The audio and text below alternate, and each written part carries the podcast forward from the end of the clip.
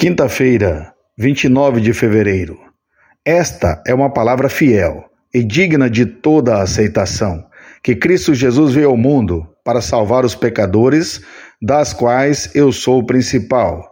1 Timóteo 1,15. A nossa parte. O ditado Deus ajuda aquele que se ajuda não é encontrado na Sagrada Escritura. A Bíblia tampouco diz é preciso simplesmente fazer o melhor. Deus fará o resto.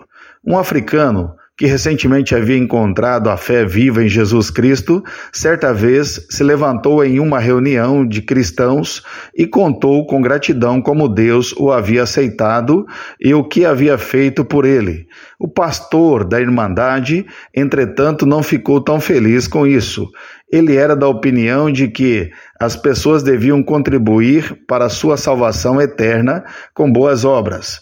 Então ele disse à congregação: Nosso irmão disse algo sobre a parte de nosso Senhor em sua salvação, mas ele se esqueceu de falar sobre sua própria parte. Em seguida, o novo convertido saltou e disse: Irmãos, isso é verdade. Eu esqueci de falar sobre minha própria parte. Eu tive uma parte justa nisso. Por 30 anos, eu não fiz nada mas me afastei de Deus o mais rápido possível. Mas ele foi mais rápido. Ele me dominou e me salvou.